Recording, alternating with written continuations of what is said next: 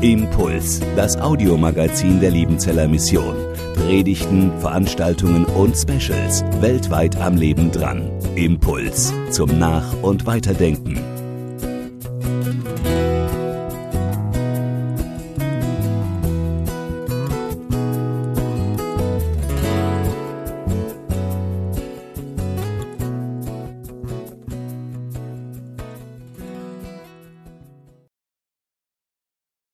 Gnade sei mit euch und Friede von Gott, unserem Vater und unserem Herrn Jesus Christus. Amen.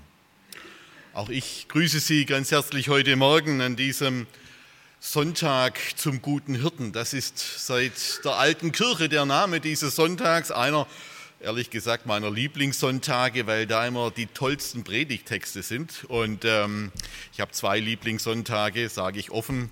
Der eine ist Invocavit, das ist der Anfang der Passionszeit, dort sind die härtesten Predigtexte.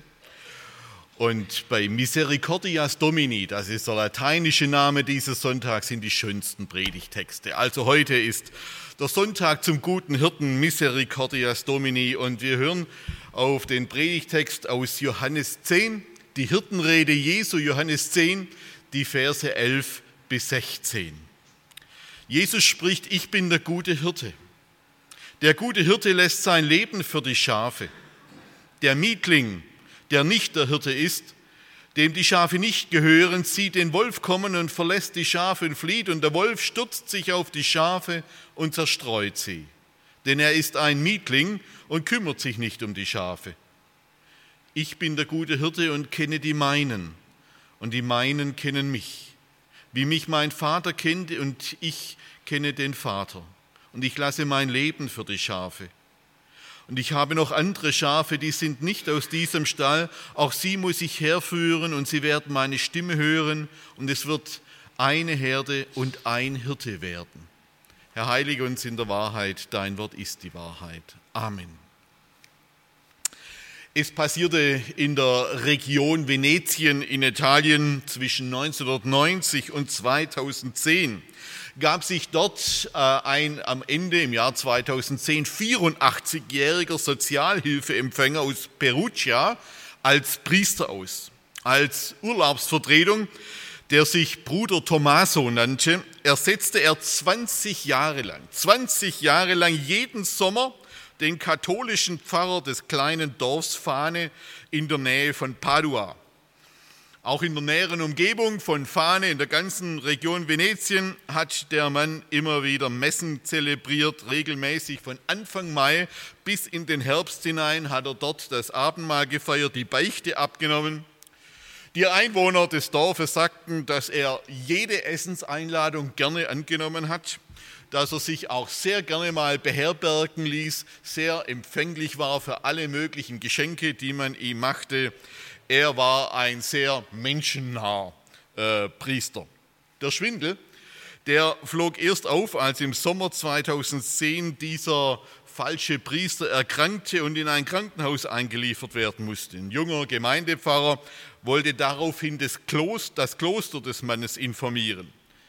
Als er dort anrief, kannte man dort aber gar keinen Bruder Tommaso. Und so kam nach 20 Jahren die Wahrheit ans Licht. Die Bürgermeister der Region waren sehr erleichtert, dass der falsche Pfarrer keine Trauungen vorgenommen hatte, weil das ernsthafte standesrechtliche Probleme zur Folge gehabt hätte. Denn in Italien ist eine katholische Trauung auch ein zivilrechtlicher Akt. Also das gilt auch staats, von Staatswegen als echte Trauung und die hätte man alle annullieren müssen, wenn er denn eine vorgenommen hätte. Liebe Gemeinde, was lernen wir denn daraus? Das erste, Augen auf bei der Wahl des Hirten. Augen auf bei der Wahl des Hirten. Bei der Hirtenfrage geht es um die Vertrauensfrage. Wem vertraue ich die Leitung meines Lebens an? Von wem lasse ich mich führen? Von wem lasse ich mich leiten? Es gibt viele Menschen, die würden antworten, was ist denn das überhaupt für eine Frage? Das mache ich selber. Ich selber leite mein Leben. Ich selber führe mein Leben. Das lasse ich doch keinen anderen machen. Aber Jesus und alle biblischen Zeugen würden sagen, genau das ist die Illusion des Menschen, der Gott nicht kennt. Dass er meint, er würde sein Leben selber leiten und führen und merkt gar nicht, dass er immer ein Geführter ist.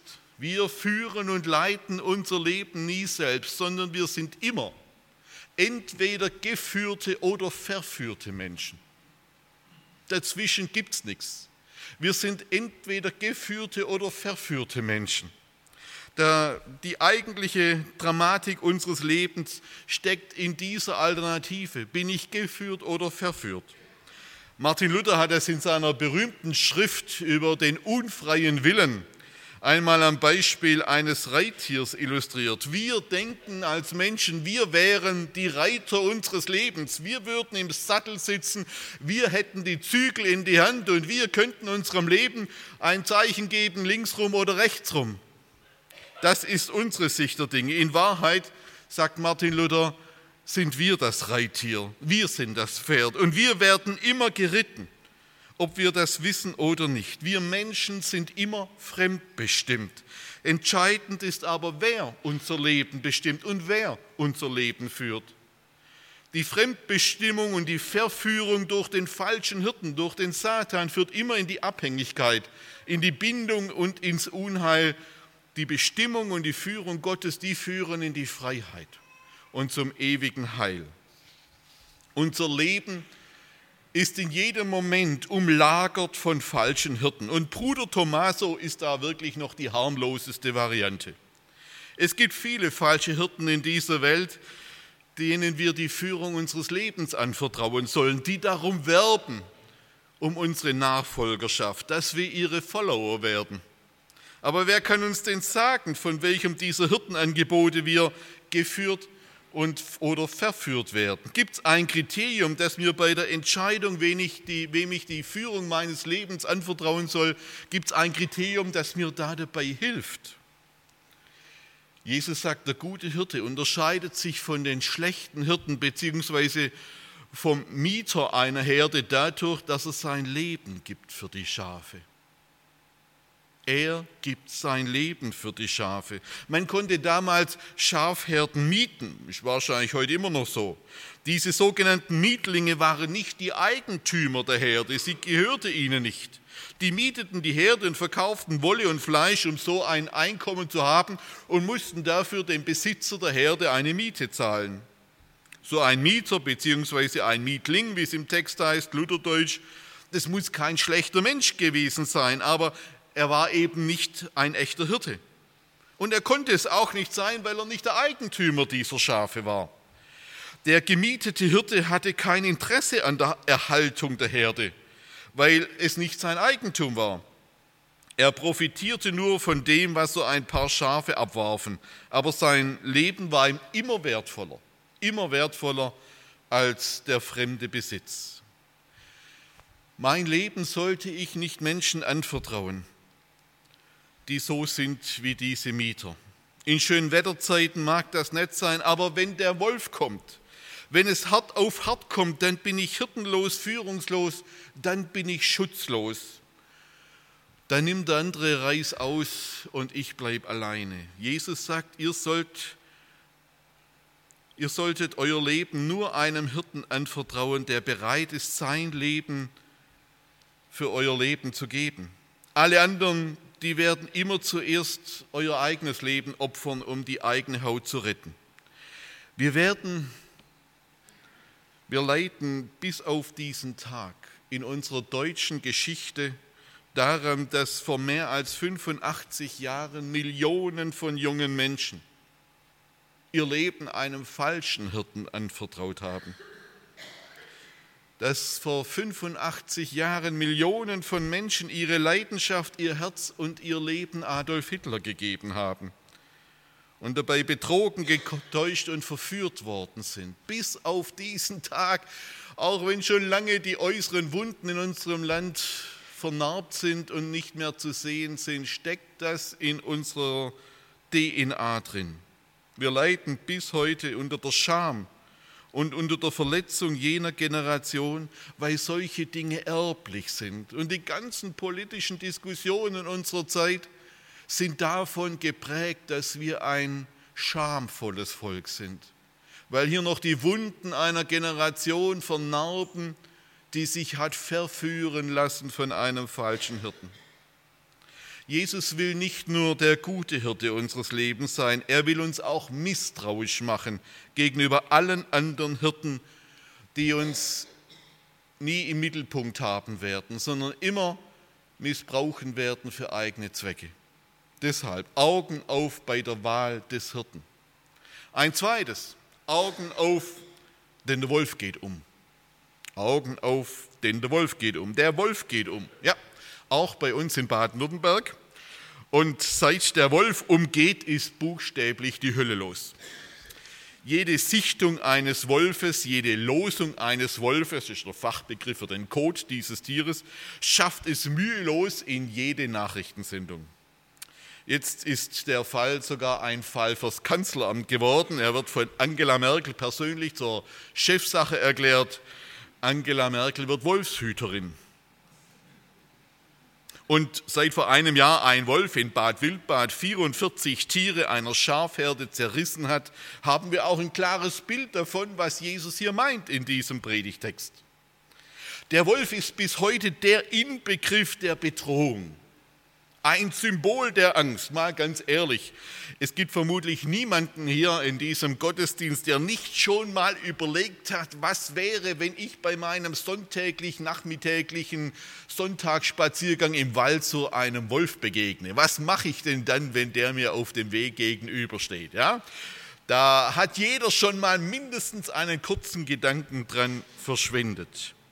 Der Wolf löst Angst aus und auch die aufgeheizte Diskussion, ob man die jetzt abschießen sollte oder nicht, unterstreicht das ja nur. Auch Jesus gebraucht bei dieser Hirtenrede den Wolf als Inbegriff für unsere Bedrohung. Wir sind bedroht vom Teufel. Wir sind bedroht von einer Macht, die uns verführen und zerstören möchte. Das zieht sich durch die ganze Bibel. Im ersten Petrusbrief da heißt es, seid nüchtern und wacht, denn euer Widersacher, der Teufel, geht umher wie ein brüllender Löwe und sucht, wen er verschlinge. Hier ist der Löwe, in der Johannes-Offenbarung der Drache. Die Tiervergleiche können wechseln, ob Wolf oder Löwe oder Drache. Die dunkle Macht, um die es dabei geht, ist immer dieselbe. Jetzt kann man zwei Fehler machen. Der eine Fehler ist, dem Teufel zu viel Aufmerksamkeit zu widmen. Die Bibel jedenfalls schenkt dem Teufel nicht zu viel Aufmerksamkeit. Sie sagt, dass es ihn gibt, sie beschreibt, wie er uns verführen möchte, aber sie gibt ihm nicht die Ehre, ständig von ihm zu reden. Es gab und gibt in der Kirchengeschichte immer wieder Gruppen und Kreise, die sich mehr mit der Satanologie als mit der Christologie beschäftigt haben, also mehr über die Lehre vom Satan geredet haben als über die Lehre von Jesus Christus. Das entspricht nicht den neutestamentlichen Proportionen. Der andere Fehler aber wäre, den Teufel zu ignorieren und seine Wirklichkeit zu leugnen. Das ist der große Irrtum der Neuzeit. Seit der Aufklärung hält man den Teufel für einen frommen Mythos, für eine religiöse Projektion. Und genau damit geht die Strategie dieses Teufels auch voll auf.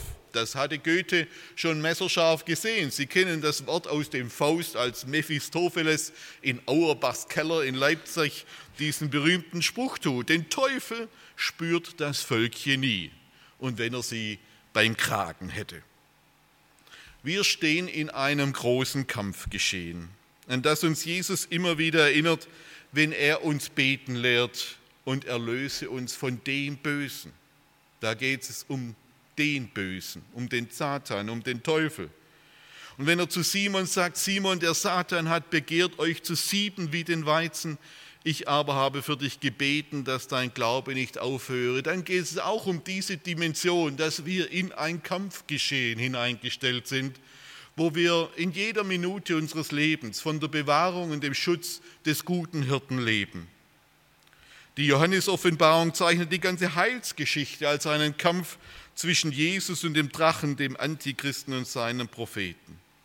Aber auch da ist es immer wieder Jesus, der gute Hirte, der schützend vor die Gemeinde tritt. Das ist ein interessantes, ein relativ seltenes Motiv übrigens hier im Neuen Testament. Es wird relativ selten thematisiert, dass Jesus mit der Hingabe seines Lebens auch in diesen Kampf mit dem Teufel eingetreten ist und ihn gewonnen hat. Im Hebräerbrief ist die größte, die deutlichste Stelle. Dort heißt es, weil nun die Kinder von Fleisch und Blut sind, hat auch er, Christus ist damit gemeint, es gleichermaßen angenommen, damit er durch seinen Tod die Macht nehme dem, der Gewalt über den Tod hatte, nämlich dem Teufel, und erlöste und die erlöste, die durch Furcht vor dem Tod im ganzen Leben Knechte sein mussten. Gewöhnlich wird das Kreuz Jesu als Vergebung der Schuld verkündigt. Und das ist vollkommen richtig. Jesus vergibt uns die Schuld durch seinen Tod am Kreuz, damit uns die Sünde nicht mehr trennt von Gott. Aber diese Dimension, die wird hier in dieser Predigt vom guten Hirten auf den Punkt gebracht. Er ist auch der, der die Macht des Bösen besiegt, der, der die Menschen knechtet. Mit seinem Sterben erlöst uns Jesus von der Knechtschaft von Tod und Teufel und vor allem er erlöst uns von der Angst, indem er uns eine lebendige Hoffnung auf die Auferstehung Jesu von den Toten gibt. Auf die Auferstehung aus dem Tode gibt. Der Teufel, der kann uns nicht mehr knechten und nebeln, weil Jesus uns befreit hat zur herrlichen Freiheit der Kinder Gottes. Deshalb Augen auf, denn der Wolf geht um, aber auch Augen auf für den Sieg Jesu Christi über alle Mächte des Bösen. Ein drittes, heute gibt es übrigens vier Punkte, Augen auf für die Herde dieses Hirten. Augen auf für die Herde dieses Hirten. Jesus sagt, ich habe noch andere Schafe, die sind nicht aus diesem Stall, auch sie muss ich herführen und sie werden meine Stimme hören und es wird eine Herde und ein Hirte werden. Der gute Hirte hat eine Leidenschaft für die Herde. Er will sie nicht nur vom Bösen erlösen, ihnen nicht nur das Leben schenken, sondern er will sie auch sammeln und einen. Und solange seine Herde noch unvollständig ist, ist der gute Hirte noch nicht zufrieden. Und solange darf auch seine Herde, darf auch seine Gemeinde noch nicht zufrieden sein, solange noch nicht alle dabei sind, die dazugehören sollen. Jesus will eine Herde der verschiedenen und getrennten zu einer Herde der geeinten machen. Er will eine Herde der verschiedenen und getrennten zu einer Herde der geeinten machen. Das war das große Thema und der große Konflikt der frühen Christenheit. Wie kann man aus Juden und Heiden eine Gemeinde werden lassen? Wie kann das geschehen, dass Menschen, die sich feindlich gegenüberstanden, dass sie jetzt zu einer Gemeinde werden. Und Paulus sagt im Epheserbrief, Jesus ist unser Friede, der die Zaun, den Zaun, die Mauer abgerissen hat, damit aus den Zweien jetzt ein Leib wird. Aber auch nach 2000 Jahren sind wir immer noch eine zersplitterte Herde. Wir sind immer noch eine sehr zerstreute Herde und vielleicht heute mehr denn je, als je zuvor. Aber hier erleben wir einen Hirten, der darum ringt, seine Schafe zu sammeln, um zusammenzuführen. Die Einheit seiner Herde ist für Jesus kein Nebenziel, kein untergeordneter Punkt. Es ist sein Herzenswunsch und deshalb können auch wir nicht aufhören mit dem Sammeln und mit dem Zusammenführen, um es mit den Fachbegriffen zu sagen. Wir können nicht aufhören mit Mission und Ökumene mit dem Sammeln der Menschen, die zu seiner Herde kommen sollen und mit dem Zusammenführen der zerstreuten Schafe, die zu seiner Herde gehören, aber noch zerstreut und zersplittert sind. Und im Licht dessen, was ich im ersten Punkt gesagt habe, heißt es auch Folgendes. Wer sich vom guten Hirten sammeln und zusammenführen lässt, der ist von ihm geführt. Wer sich nicht sammeln und zusammenführen lässt, der ist verführt und er ist auch vom Wolf bedroht. Die Sammlung der Gemeinde, die Mission und die Einheit der weltweiten Gemeinde unter dem einen Hirten Jesus Christus, das ist das große Ziel der Heilsgeschichte Gottes. Erst wenn Jesus damit fertig ist, dann wird er wiederkommen. Ein viertes und letztes Augen auf für Jesus im eigenen Leben. Diese Hirtenpredigt lenkt unseren Blick schließlich auch noch auf den entscheidenden Punkt unseres Lebens. Und da sagt Jesus, das Entscheidende ist nicht, dass ich glücklich, reich und gesund durchs Leben komme. Schön, wenn das so ist, aber entscheidend ist es nicht. Entscheidend ist, dass der gute Hirte die Seinen kennt und dass die Seinen ihn kennen. Das Entscheidende ist, dass wir unser Leben dem anvertrauen, der uns kennt wie niemand anders sonst, der uns auch besser kennt, als wir uns übrigens selbst kennen. Manchmal, da verirren wir uns ja mit uns selbst. Da wissen wir irgendwann selbst nicht mehr, wer wir sind. Da verzweifeln wir an uns selbst. Und dann ist es gut, dass er uns besser kennt, als wir uns selbst kennen, als ich mich selbst kenne wenn wir unser Leben dem guten Hirten anvertrauen, der alle seine Schafe kennt und sie beim Namen ruft, der sie führt auf rechter Straße um seines Namens willen, dann bekommen wir auf einmal auch einen neuen Blick für die schwierigen Wegstrecken unseres Lebens. Dann begreifen wir, dass diese Wegstrecken die wir gerne vermeiden würden, dass die auch zur rechten Straße gehören und der Hand des guten Hirten nicht entzogen waren und nicht entzogen sind. Und nicht nur das. Wir begreifen, dass diese Wegstrecken ein Teil der Führungen Gottes sein können. Wir werden in diesem Leben möglicherweise nicht den tiefsten Sinn dieser Wege verstehen können. Aber es sind immer hirtengeführte Wege. Und meistens werden wir solche Wegstrecken geführt, um uns auf etwas vorzubereiten, um uns lebenstüchtig und um uns leidensfähig zu machen. Aber auch hier gilt wieder, es ist nicht entscheidend, dass wir ein schönes Leben haben. Entscheidend ist, dass wir ein geführtes Leben haben.